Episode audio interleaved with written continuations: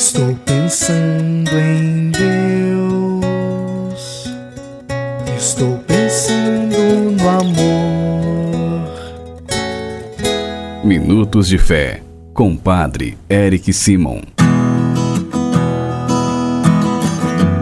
Shalom, peregrinos, bem-vindos ao nosso programa Minutos de Fé. Segunda-feira, hoje, dia 15 de janeiro de 2023. Que bom, 2024, né? Que bom e que alegria que você está conosco em mais um programa. Vamos juntos iniciá-lo em nome do Pai, do Filho e do Espírito Santo. Amém.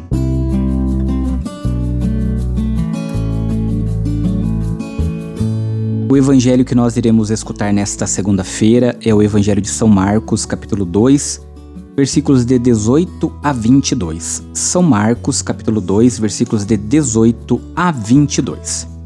Queridos irmãos e irmãs, quero explicar para vocês um pouquinho do contexto do Evangelho de São Marcos. Melhor dizendo, a questão do segredo messiânico no Evangelho de São Marcos. Vamos entender um pouquinho agora antes de escutarmos o Santo Evangelho. Uma das peculiaridades do Evangelho de São Marcos, além da apresentação escatológica de Jesus, é o chamado segredo messiânico.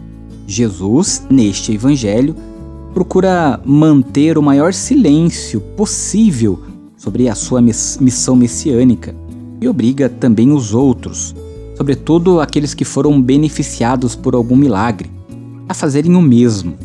Leiam, por exemplo, Marcos capítulo 1, versículo 25, ou também o capítulo 1, versículo 44, capítulo 3, versículos de 11 a 12, capítulo 5, versículo 43, capítulo 7, versículo 36, capítulo 8, versículo 29 e 30 e capítulo 10, versículo capítulo 9, melhor dizendo, versículo 10.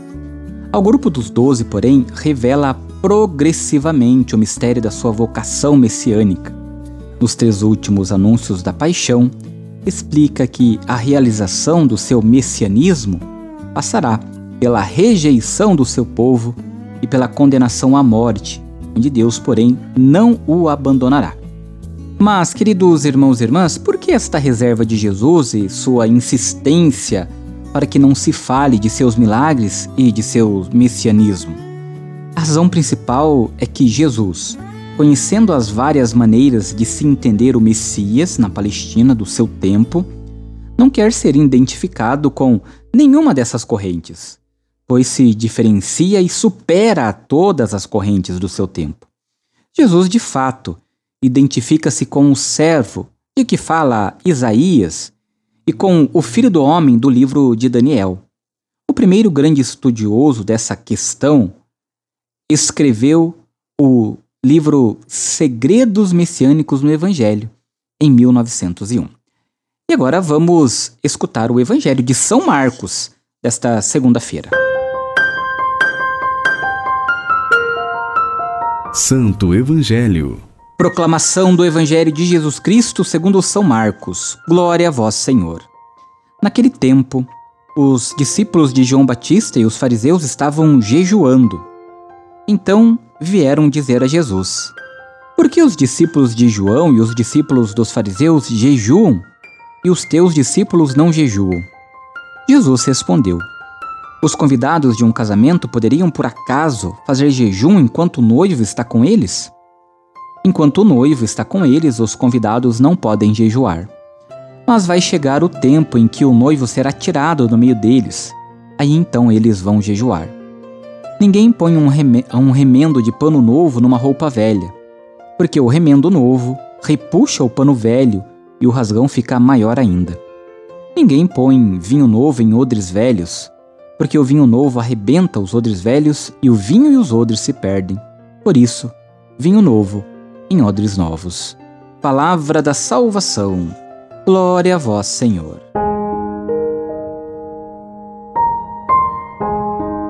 O encontro de Jesus com a humanidade deveria resultar num casamento.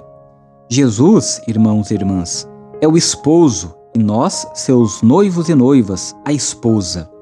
Para quem é capaz de, viver, de ver e viver isso, a presença de Jesus entre nós é alegria, júbilo intenso, festa das grandes. O tão sonhado casamento está se realizando. Céus e terra finalmente se uniram. Vamos comer e beber. Não é tempo de jejum, mas de festejar e comer, beber. O jejum virá no momento certo, quando for necessário para viver com todas as forças a aliança no corpo e no sangue de Jesus. Queridos irmãos e irmãs, ao olharmos para o evangelho de hoje, nós vamos perceber que o discípulo, o discípulo é aquele que conheceu e acreditou no amor de Deus por por ele, por cada um de nós. Diz o seu sim a quem desde sempre lhe deu sim e vive na alegria da união. Antes podia até jejuar à espera do esposo, mas agora faz festa pela sua presença. Jesus está no nosso meio, na nossa vida, no nosso coração, e nós precisamos confiar nele, acreditar e esperar que ele transforme a nossa vida e a vida daqueles que nós amamos. Façamos juntos as orações desta segunda-feira. Vamos agora, no silêncio do nosso coração e na tranquilidade da nossa alma, rezarmos juntos a oração que o Senhor nos ensinou. Reze comigo, peregrino, irmão e irmã, com fé, com confiança, com devoção. Pai nosso, que estais nos céus, santificado seja o vosso nome. Venha a nós o vosso reino. Seja feita a vossa vontade, assim na terra como no céu. O pão nosso de cada dia nos dai hoje. Perdoai-nos as nossas ofensas, assim como nós perdoamos a quem nos tem ofendido e não nos deixeis cair em tentação, mas livrai-nos do mal. Amém. Pedindo a intercessão da bem-aventurada Mãe de Deus, Nossa Mãe, Nossa Senhora, reze comigo, confiando na proteção e na intercessão da Mãe de Deus. Ave Maria, cheia de graça, o Senhor é convosco. Bendita sois vós entre as mulheres, bendito é o fruto do teu ventre, Jesus.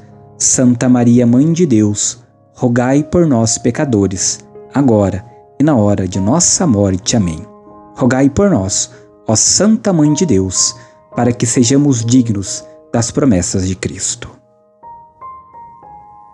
Muito bem, queridos irmãos e irmãs, fortalecidos pela palavra do Evangelho, pela oração, vamos pedir a Deus que, ao terminarmos o nosso programa desta segunda-feira, possa abençoar a cada um de nós rezando de maneira especial por todos os trabalhadores e também por aqueles que saem em busca de um emprego. Vamos nos preparar para dar a benção aos trabalhadores e também a todos aqueles que precisam encontrar um trabalho para a sua vida. A nossa proteção está no nome do Senhor, que fez o céu e a terra. O Senhor esteja convosco, Ele está no meio de nós.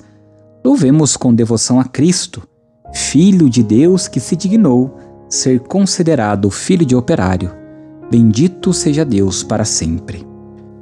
Oremos.